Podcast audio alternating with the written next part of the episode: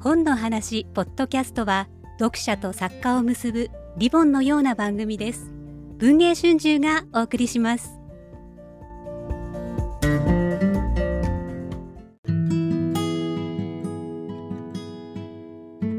本日のポッドキャストは本屋が選ぶ時代小説大賞の選考委員のマルゼンラゾーナ川崎店の市川善一さんに来ていただきました市川さん今日よろしくお願いいたしますよろしくお願いいたします。すはいまずあの市川さんをお招きしたのはですね、はいは今い年の本屋が選ぶ時代小説大賞は宮い。下正樹さんの古見の果てに決まりまして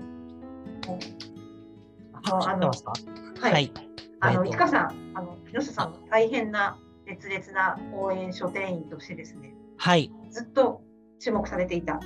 はい。私、えーデビュー作の北の捨て嫁からですね、えー注目させていただいておりました。はいよかったです。本当にとって。はい、はいあの私とはってって僕が入れたんですもん。僕も入れましたもんでしょう。はい、あのあのみんなに満票で選んでいただいたんですけれども、あの本当デビュー作「浮田の捨て嫁」は大読み物新人賞の受賞作を、えー元にしてですねはい。連連作としてですね単行本に一冊にまとまったんですがそれを文庫にさせていただいた時にですね非常に川崎の人が売ってると岡はい山ではなくて、それが市川さんだったわけですよね。はい。僕でした。えっ、とまあ、私が文庫担当なので、はいえっ、と、文庫になった時に、これ、めっちゃ売りたいなと思いまして。はいはい。で、やっとですね、えー文庫になりましたので、 はいあの、自らですね、えーポップを、えー書いて、はいそれをパネルでででっかく A3 ぐらいにして、はえっいと、天然の方で大展開したところ、すんごい売れまして、はあれ、本当にでも、冗談ではなくって、いはいあんま言っちゃいけないのか。えっと、佐伯康秀さんのはい新刊の初集とかよりも売れたんですよ。はい浮田の捨て嫁が。はいはい。それぐらい売れました。でもそれはもちろんあの市川さんですね魅力の伝え方が良かったんだと思うんですけれどもちょっとですねおどろおどろしい感じの作品でですねどこをそんなに気に入っていただけたのかなとも担当ですが思うんですけれども。えっと、まあ、まず作品のそのお話自体がまずめちゃくちゃ面白いはいっていうところはもちろんなんですけど、えっと、木下さんの作品ってすごい、なんていうのかな、すごいスタイリッシュな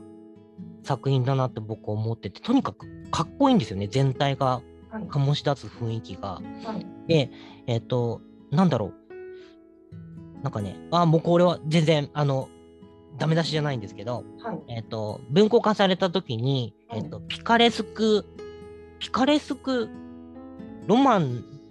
なんだ、ピカレスク歴史小説はい誕生とか書いてあったから、はい僕はこれはダメだと思いまして、はいすみません。あーしとんでもないです。 えっと、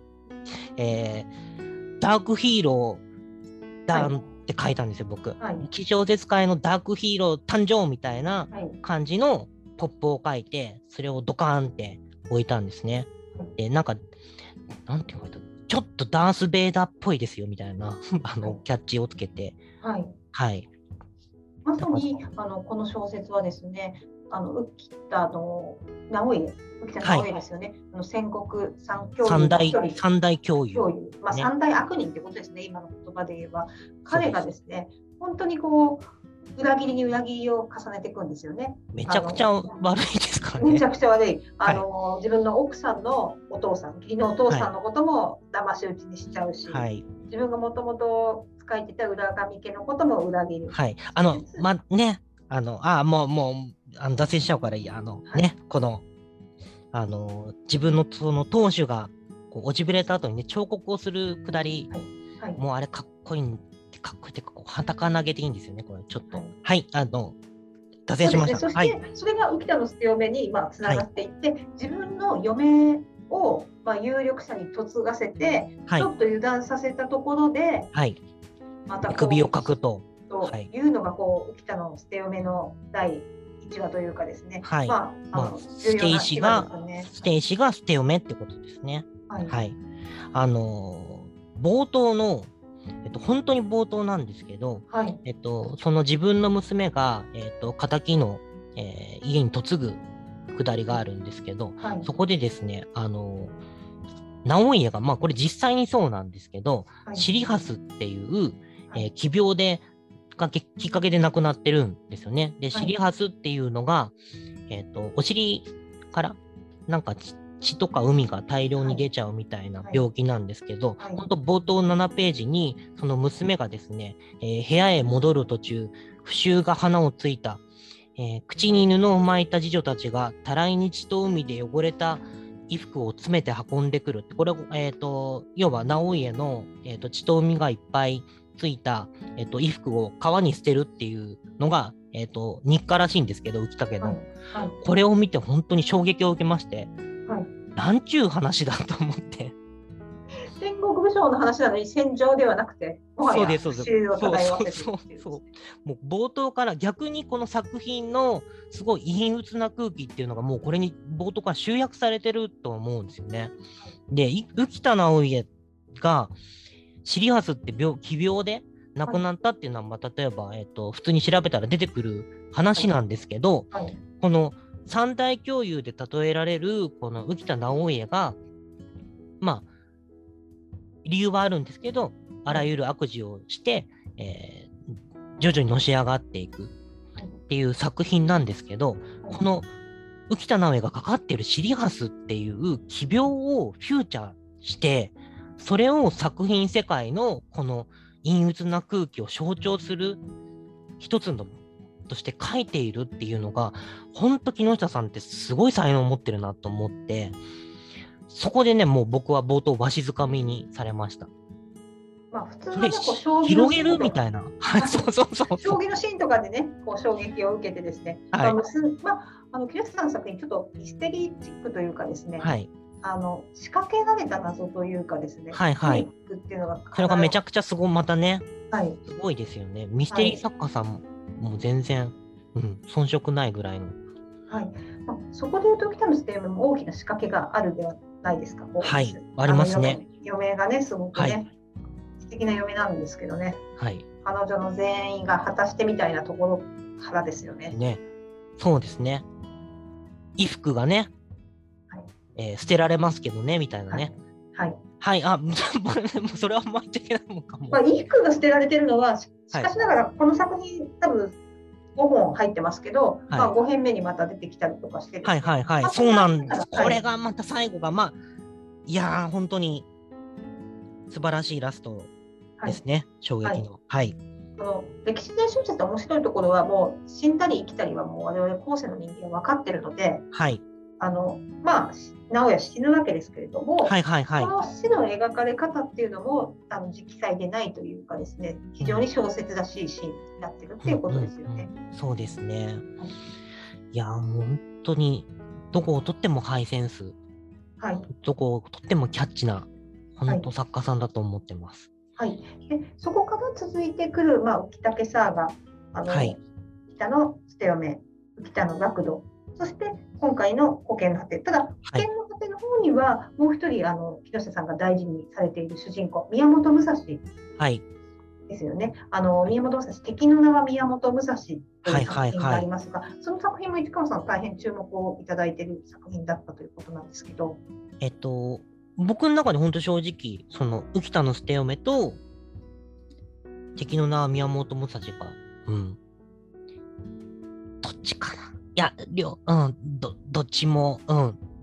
大好きですね。はい。はいま。たこの敵の名は宮本武蔵もですね従来の宮本武蔵を覆す作品というかですねはい、はい、あはい。の、吉川英治以来の宮本武蔵あるいはバカボンドで書かれている武蔵と全く違う武蔵が書かれてますよね。で、やっぱこの作品の大きな特徴って、宮本武蔵の視点じゃなくって、はいその敵役からの視点なんですよね。はいだから宮本武蔵って、えっ、と、なんだろう、よく考えると、すごい異形な人というか、はいえっ、と、すっごい剣術は強いんだけど、実は出世欲がある、えっ、と、戦国大名になりたかった人で、とか、絵画とか、えー書のもそうですし、で、文ね、文章自体も五輪の書とか書いたりとか、はいとんでもない超一流のはい才能をたくさん持った人なのに、なぜかコンプレックスの塊で、っていう人でしかもお風呂に入らないという、うん基人なんですけど、はい、なんか吉川英治以降の作品って結構普通に剣豪小説として強敵が現れては立ち向かって勝っていくみたいな、爽はい、やかなやっぱ人物像として宮本武蔵が描かれたのが多いと思うんですけど、はいこっちは逆に敵役からこの異形の人を向こ相手側から見たら宮本武蔵ってどう映るのかっていうところで視点が描かれてて、はい、すっごい例えば吉岡憲法っていう、まあ、あの名門のはい、剣術道場があるんですけど、その吉岡憲法っていう人が、えー宮本武蔵に狙われるんですけど、はい、迷惑この上ないわけですよね。うん、田舎から出てきた、はい、なんかわかんない、はい、あの、狼のようなみたいな、はい、ありますけど、あ野髪の生毛児がといもうう、かねそうそう、はい、髪の毛ももじゃもじゃのはい、変なやつに自分が命を狙われているっていう、はい、迷惑をねもないすなんかシチュエーションみたいなところを描かれていてはい、僕はなんだろう普通になんか今までの通俗的に描かれてる宮本武蔵像よりも宮本武蔵っていう人物の人生を考えた時にこっちの方がストンって腑に落ちたというかはい逆にこっちの方が真実に近いんじゃないかなって思うのとあとすごいやっぱ木下さんってサイコパスなサイコパスって言ったらあれですけどはい、ちょっとこう異形の人を描くはい、のがすごい上手だなともはい。思いました。あのーこの宮本武蔵に関してもですねダース・ベイダー的ではないんですけれども、はい。武蔵がなぜそのような人物になるに至ったかみたいなところまで描かれてますよね実はそこそうがですね最後の一番大きな仕掛けはいはいでまあ、そうやって宮本武蔵ができ、まあ、宮本武蔵という伝説が作り上げられたんですが、えー今回の「古典の果て」に戻って言えばその武蔵がですね、はい今や老境に差し掛かっている。いや、だから本当にね、はいオールスターですよね。木下さはん作品の。はいはい。まあ、あのちょっと保険の果ての説明をしますと、はい東京に入った宮本武蔵もうかつてもう戦国時代じゃなくて時はもう家康の時代はいはい。伊賀原を経てですね、まあはい徳川の天下になった時にですね、はいあので武蔵は教室というかあの憲法上憲法上開いてもですねあまりの厳しさに弟子たちはついてこ ずはい。もう貧乏していて、もうそこで冒頭にね、はい、かなりう あの落ちぶれたそう武蔵が、はい。もう剣はやめようかと思って、はい村の武蔵から始まっちゃうと。でそこにですね、まあ、あのただ弟子が一人いいやつがいるわけですよね。そうですはめい、ちゃくちゃ期待している。期は待しい。ている弟子で、京あのまあ京都の方に行くと、はいそんな時にですねあの家康に呪いをかけている人物がいるからはい。その呪いをかけている人物を探してくれというふうに武蔵に依頼が来る、依頼が来ますね。はい、ところから始まるわけでですね、めちゃくちゃ面白そうじゃないですか。はい、御用気の呪いというのなんですよね。はい。でその呪いを解くためにでもまあ武蔵やる気ないんですけどこ こに愛弟子が殺さ実は殺されていた殺されて、はい。その、いたっていうめちゃくちゃ可愛が,、がってた。はい。はい、が入ってですねもうそこからしてですねもう呪い出てくるわ愛弟子死んでるわもう武蔵行くしかないみたいになって、まあ、そこから呪いを解いていく過程もですね結構こう今まで木下さんの小説に出てきた人のオールスターというかオールスいタろーんでなすね人物が出てくるんですよね。はい。坂崎直盛が出てきます。はい。はい。あ皆さん坂崎直盛直は盛。ま浮田家あ、の家浮田臣のです。、はい。浮田の楽土で出てきたんですけれども、はいこいつもめちゃくちゃサイコパスなやつなんで、はい、 めちゃくちゃ面白いんですけど、戦ってるシーンがすごいですよね、こいつが戦うシーンが。すごいですね。あのー、規制を上げながら、えー剣撃を振るうんですが、はいえーその規制が赤子を失った母の絶叫を思わせる声っていうふうにこれ実際あの本小説の中に書かれてるんですけど、はいこんなやつが 突っ込んできたら 嫌ですね。うんはいまあ、武蔵も相当嫌なんですけどね、しかもこう武蔵とやり合えるんですよね。やり合えそう武蔵とでも坂上の方が強いくらい。赤子を失った母の絶叫を思わせる声っていうこの言葉選びも抜群に最高なんですけど、はいはい、こいつも出てくるんで、はい、はい、かなりね、あのーオールスターというか、坂上自身もですね重要な役割を果たしまして、ですね、うまんあ、あの大阪城でね、あのそうなんですだから実際こうなんだろう木下さんの作品のオールスターキャストであのいいキャラクターいっぱい過去に出てきたいいキャラクターいっぱい集めたのかなってなんとなしにはい思って読んでると、はいちゃんと最後に、はいあ武蔵と坂崎直盛じゃなきゃダメだったんじゃん、はいみたいなはい、ねそうなん流ですれよねに。なるのも見事ですよね。はい、はあのしかもそれも史実ベースにして、いあの大阪城にいた家康の孫の千姫を誰はいが助け出したかっていうのは諸説あるんですが、はい、その中の一つの説を木下さんは小説に落とし込んでるっていうことですよね。うん。これはね、後で本当に、あーってのって、こう、鳥肌が立ちましはいた。はい。あのまさかの浮竹の家臣がこの場にいたっていうことが、あの小説の中の、まあ、最後ラストに向かっていく時の重要な要素になっているっていうことですよね。はい。そして家康が誰に呪いをかけられていたのかってことももちろん最終的に種明かしされるわけですけれどもはい、はい、まあはい。本当にその種明かしのためには武蔵が必要だったっていうことを木下さんはすごく考えてるし市川さんもそこに注目したっていうことだとことでしょうかそうですね。はいうん。あのー、徳川家康っていう、その、えー明は戦国時代を終わらせた、えっ、と、張本人はいに対して呪いをかけ、まあ、もう、もうあんまり言っちゃうとネタバレになるんですけれども、はい結果的にその戦国時代が終わるっていう岐路に立つとしたらやっぱ宮本武蔵っていうその戦国大名っていうものをすごい思考していた人が今後戦国時代が終わったことで自分が今後どういうふうに生きていくのかっていうのを考えるとあやっぱ宮本武蔵が主人公うんっていうのがすごいこの作品全体の世界観を象徴しているっていうのは腑に落ちました。まさに孤独な剣、まあ、ずっとあのそれはできれば敵の名は宮本武蔵から読んでいただくと分かるんですけれども、はいまあ、ずっと生まれた時からと言っていいと思いますけど生まれた時からこういろんな孤独な剣を歩んできて、うんその最後に見たものの景色はということでことでですすね。ね。はい剣がいらない時代が来るはいっていうところで宮本武蔵はそれをもってどう思うかっていうのも含めて見どころだと思います。はいはい。あのもう本当浮竹もですね、まあ、もうもはやあの秀家はですねもう島流しにあっていてですね、はい。まあ残された家臣たちがやはり戦国が終わってあの彼らがどう生きたかという総決算の意味でも古見の果てだったそうのかななんとですよねはい。ちゃんとつながってて、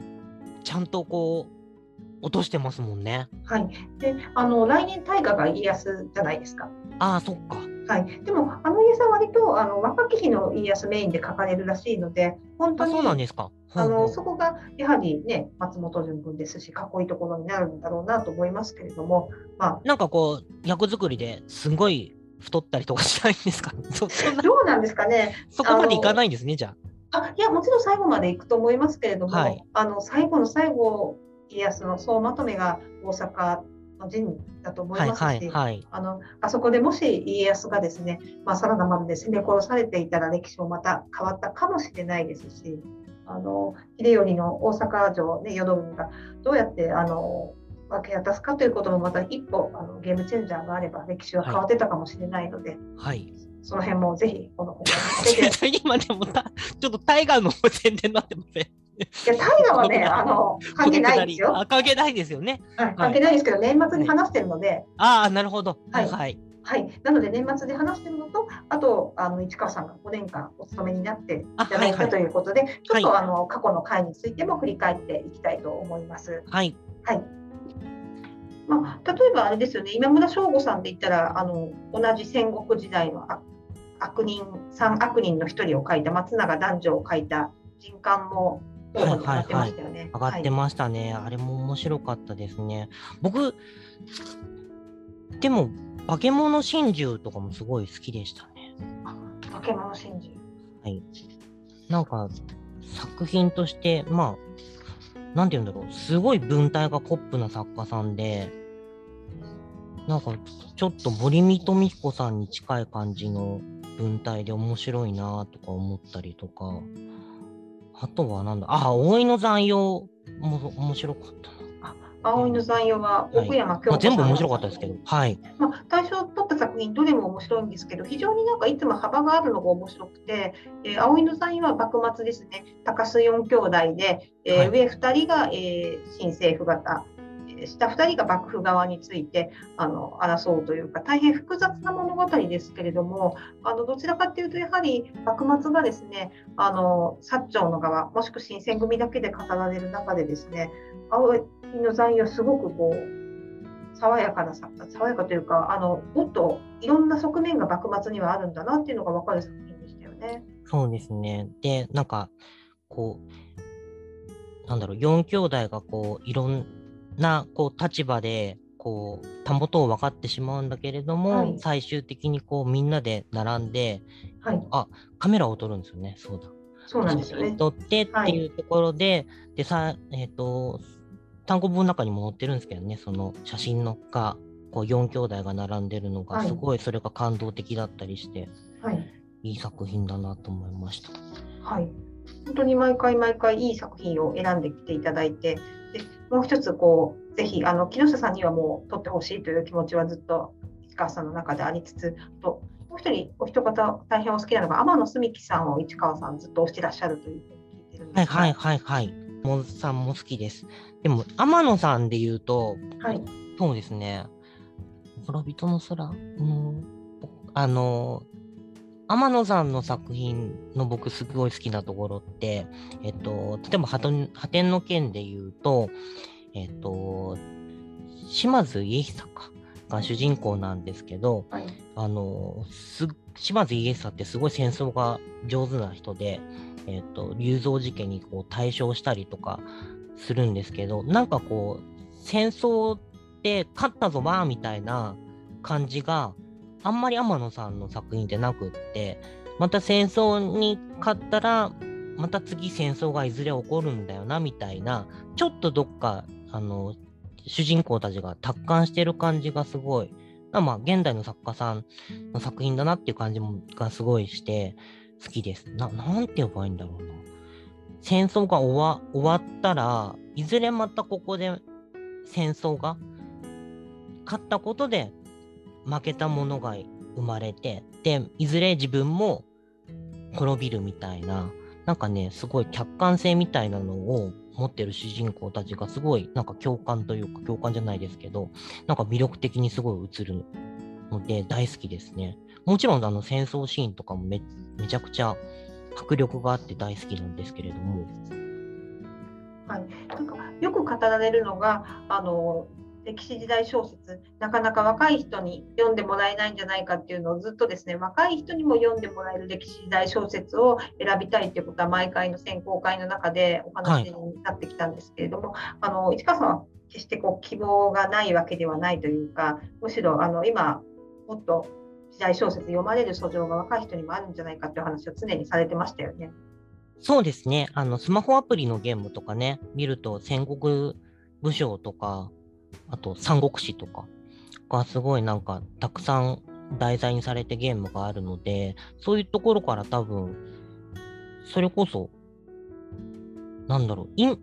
昔よりも今の方が、そういう戦国時代とかに関心がある人の、うん、分母って増えてるんじゃないかなと思うんですよね。で、もともと、そういう、なんだろう、流れを作ったのってやっぱ司馬遼太郎だったりとか、もっと遡れば吉川英治だったりするから、なんかこう、歴史小説にゲームから入ってもらったりとかしても全然いいんじゃないかなと思って、まあ実際多分そういう作家さんすごい増えてらっしゃると思うんですけど、はい、あのね、木下さんや天野さんもね、信長の野望っておっしゃってましたよね。おっしゃってましたよね。はい、はい。信長の野望をすごくお好きだって言って。あれは信長にならなくても、他の武将でもいいわけですもんね。あ、そうです、そうです。だから、えっと、信長の野望を小学生ぐらいの時にやるじゃないですか。はい、でやって、で、なんだろう、この人す、全然知らない武将なんだけど、すごいパラメータ高いなみたいなうん武将が出てくるんですよ。うん、えっ、と、蒲生氏里とか。はい、そうすると、勝手に自分で図書室とか行って、この人誰なんだろうなとか言って調べたりとかしてっていう世代の多分作家さんが、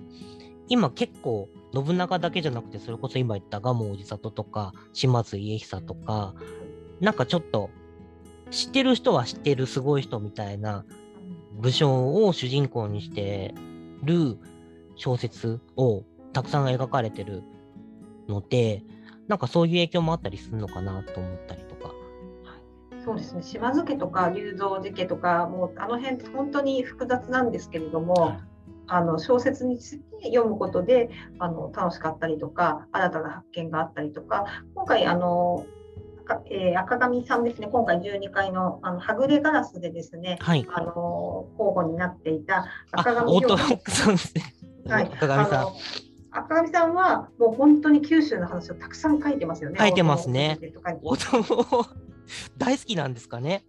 なんか赤髪さん九州の人っていうイメージありますよね。そう、あります、あります。はい。で、ただ竹川さんはね、あの、はい武田家のイメージがすごい。竹川あ優竹川さん。優さんはね。でそもう、竹川優さんは竹だけラブですからね。武田家ラブですよね。はい。あのめちゃくちゃ。ゃ武田家の話ばっかり書いてらっしゃるから、すごい面白いなと思って。はい。でもこの間謙信も書かれてましたし、はいちょっはいとはずつい。いろんな幅興味を持っていかれるかなって、やはりあのラブな人がいて、例えばさっき、あの葵の残用出た奥山京子さんは名古屋でいらっしゃるので、はいや。っぱり終わり名古屋っていうのがああ、そうなるんのかだ。なと思うのと、はいでもはい。木下さんがどうしても浮田を好きなのは、はいまあ、好きな浮田をねあそこまで好きな人っていうのはいないと思うので、ははい。い、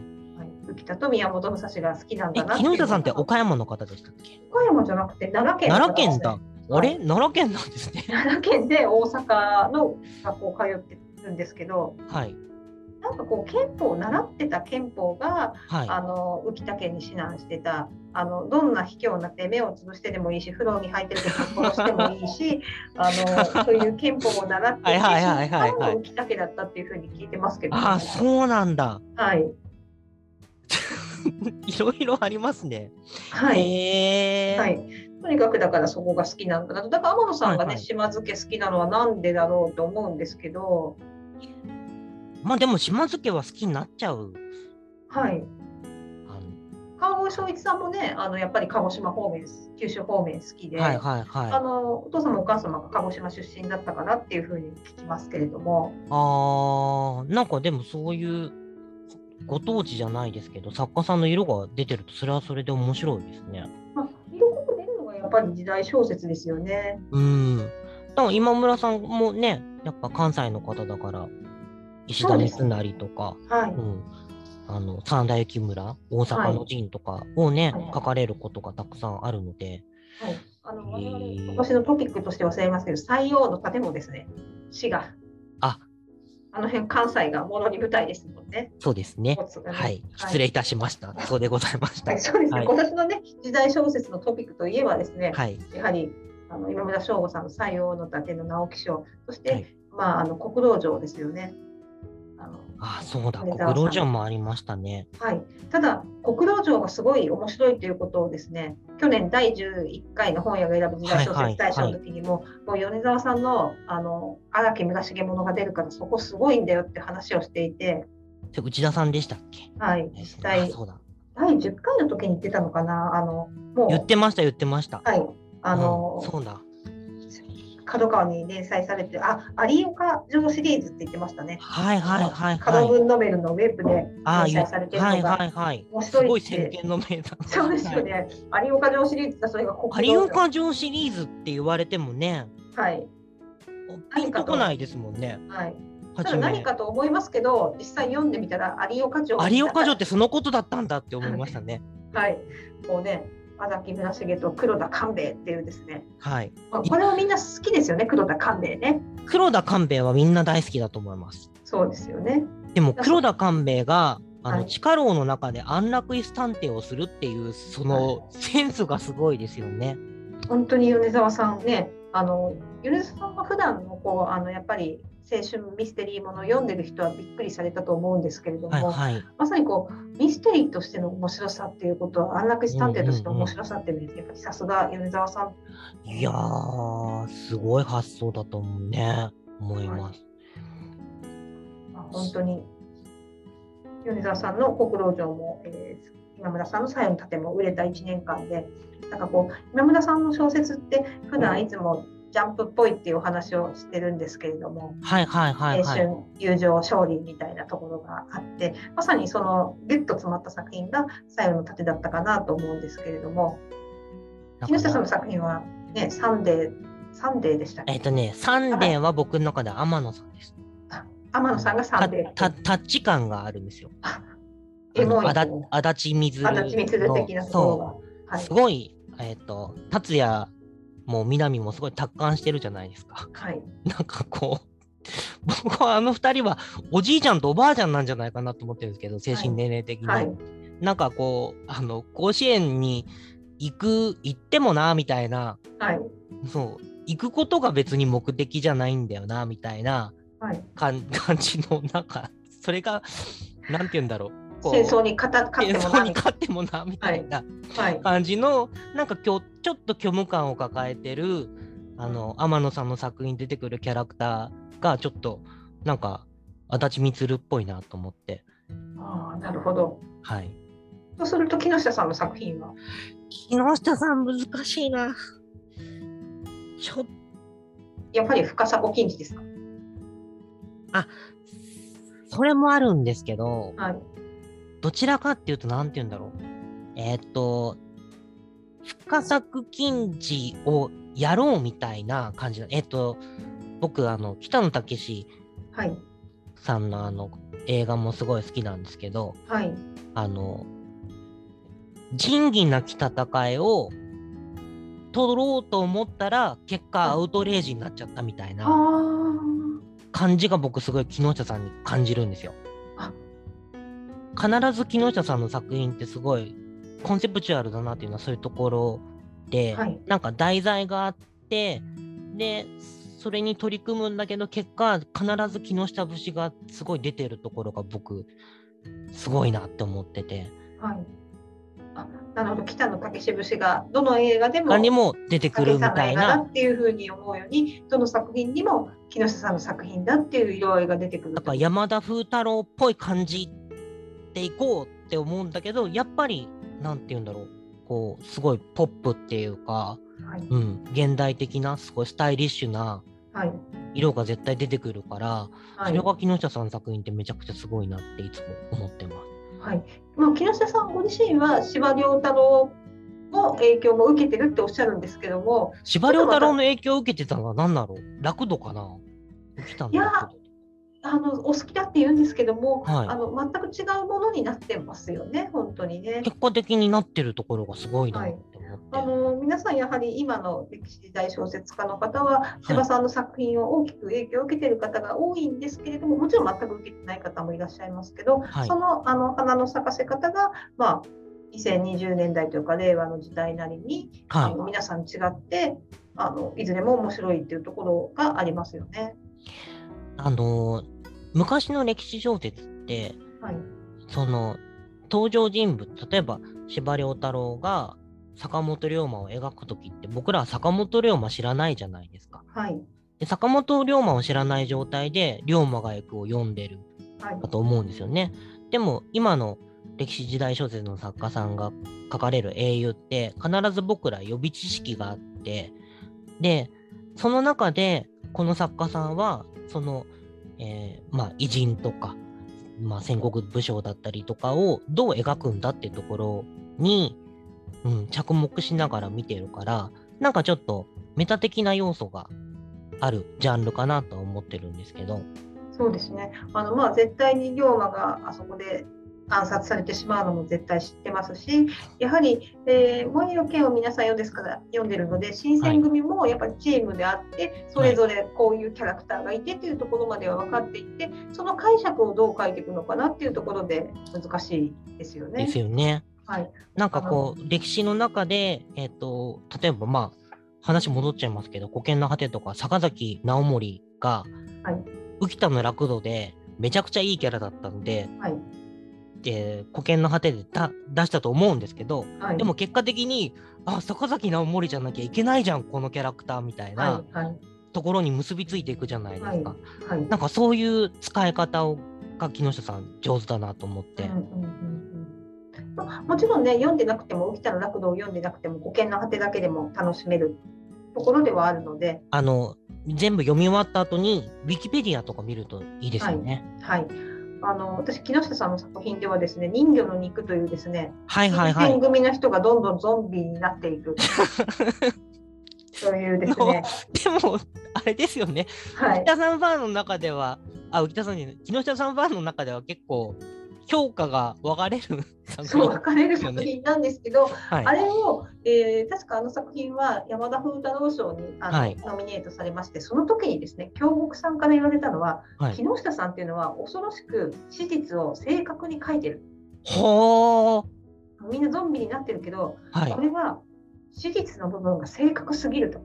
はそれに比べてお化けの部分がちょっと、あ、はいあのはい創はい、作しすぎてるっていうふうに言われたんですけ ど京極さんに言われちゃったんですけど、はいあはい、の木下さんとかなり史実のベースをしっかりさせてその上でいろんなものを持ってってる作家なのかなっていうふうに思いますけれども、あの木下さんだから作品を読んだ後に、はいこの登場人物のみんなウィキペディアをずっと見るんですよ。はい、そそんで、その生涯みたいなところを見ると、あ、ここに結びついてるんだって。あの、これ、木下さんの作品だけじゃなくって、はい、結構、あの、他の作あの作家さんの歴史小説ものとか読むときにもやってほしいんですけど、そうすると、あ、このくだりをこの人は膨らまして、ここそうのですよこね。こに結びつけてるんだみたはいない発見があってこれ面白いんですよ。はいこれ皆さんやってください。ウィキペディアを。あ、あんまり言っちゃいけないですかウィキペディアって。まあでも本当に楽しみながらあここの人とここの人が実はあの奥さんが親戚だったんだとか。 そうそうそうそうそう。はいこれあのここにつながってるんだとか、あ、はいこの歴史の空白の部分をこの人はこれこのところに置き換えたんだとか、はいっていうのがね後で分かったりするのがすごい面白いんですよ。あそうですよね。で、あのまあ、今、戦国時代のことをベースに話してますけど、これからちょっとまた明治時代のことであるとか、はいもちろん大正、昭和前期みたいなのもムーブメントとしてあの書かれるようになってきてるかなと思うので、あはい、そうですよね。中地啓太さんとかたくさん、そうそうで昭すね。あ和史のと、坂上泉さんとか、はいイージブルの坂上さんとか、あのまあ、おそらく川越さんもそうだと思いますけれども、そうですね川。越正一さん、あのちょうど間もなく出た、もうちょうど出てる頃の新刊、孫文とあの、はい梅屋宗吉っていう孫文の革命を助けた日本人を主人公にしたりするので、あ、それは読みます。面白そはい、なのでそういったところでですね、またどんどん来年以降、楽しい歴史時代小説が読めるかなということなんですけれども、あの市川さんなりに来年これが来るよみたいな予言があればですね、う。来年これが来るようですかこれ難しいな。でも、あのー今のお話にあったように、あのー結構司馬遼太郎さんが、まあ、随筆の方、随筆、あの、の方でも書かれてるんですけど、はい結構昭和史について、まあ自分がね、実際に、えっと、従軍されたっていう経験もあったと思うんですけど、ついては書きたくないってうんよくに、言われてましたよねう。んで、そこで、あの、僕らも、なんだろう、昭和、それこそ明明治から入って、で、坂の上の雲以降の話っていうのは、あんまり正直触れてきてなかった、歴史小説好きは、たくさんいると思うので、そこら辺の、えー大正だったりとか昭和だったりとかの日本史の話をもっと読みたいなと思うんで、えー中地さんや、はい、皆さんにちょっときそれを期待したいなと思っております。そうですね。来年はもう司馬遼太郎さんが生誕100年の年で、え、ってことは松本清張さんも生誕100松本清司さんちょっと違うんですね。池上正太郎さんが生誕100あ、年。そうなんですか。はい。遠藤周作さんもせ生誕100年。そこなんで被らせるんですかね。えあと佐藤愛子さんも生誕100あ年あ、。そうなんですはかい。これ書店は大変ですね。あ、ぜひぜひ盛り上げてほしいと思うんですけちょれっどと、も、ちょっと1年ずつずらしてくれればね、ね、よかっよたんでかっすけどたんでねす。けどね。そう、あのあそれは、そうですよね。はい。文藝春秋も100年。あ、そうなんだ。そこもずらした方が良かったんじゃないですか。でもそれはまあ、みんなのお母さんの都合ですもんね。。はい。あのなんですけれどもさんとかねあのまあ、そういう考えると、あの本当ご存命の時は意識してなかったですけれども、はいあやっぱり司馬遼太郎さんと池波正太郎さんと遠藤周作さんっていうのが同じ年すで、ごいですね。はい、やっぱりあ花の何年組なんだって感じですね。ででその頃あの本当に昭和の頃ですね、まあ、はい本当に今よりずっと本が読まれてた時代だと思うんですけど、たくさん作品を発表していただけてたっていうのは、まあ、昭和40年代50年代60年代っていうのはすごい時代だったんだなっていうふうに改めてオーディオメモのでも思いますね。なんか、司馬遼太郎さんって、今、こう、いろいろ、なんだろう、歴史を研究される方が、あの、ね、ちょっと、これって違うんじゃないのみたいなことを言われてる方もたくさんいらっしゃるじゃないですか。はい。なんか、僕もどっかで読んだんですけど、なんかこう、なんだろう。坂本龍馬って実はそんなに、なんだろう、奥手な人じゃなかったみたいなはい。話とかも出てくる中で、はい。ああいう龍馬像を逆に作ったのは僕すごいなって、なんか再認識してるんですけど。はい、まあ、本当にあの無名というか当時無名だった人を拾ってきているというか発見しているあの、うんっていうのは本当にすごいですよね。いやー、すごい、ほんとすごいと思います。はい、だって、まなんだっけ。あの、高杉晋作の自世の句とか、あ、はい、面白きこともなきよう面白くって、あれ、はい時世の句じゃないかもしれないみたいな話もありますよね。ありますよね。あの本当にね船山社中のねあのお手紙も出てきましたけれども、最近、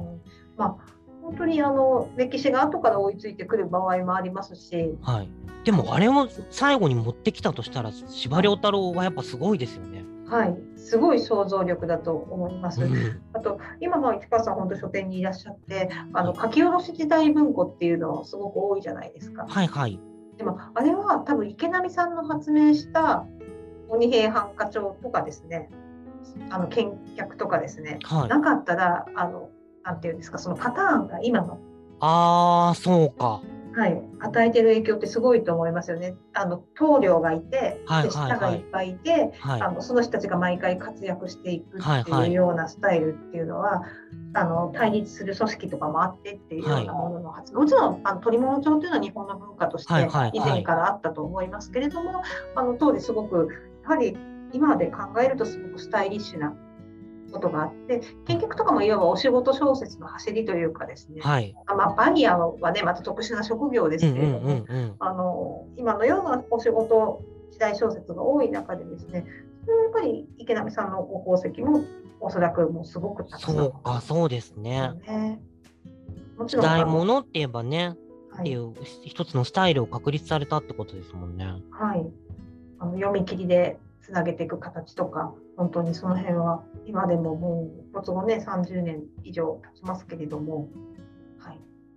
大変大きいなと思っていますのでぜひ来年100周年の年にはですねペアをご考えいただけたらと思います。いやあの僕だけじゃなくてね皆さん、あの書店員の皆さんお願いします。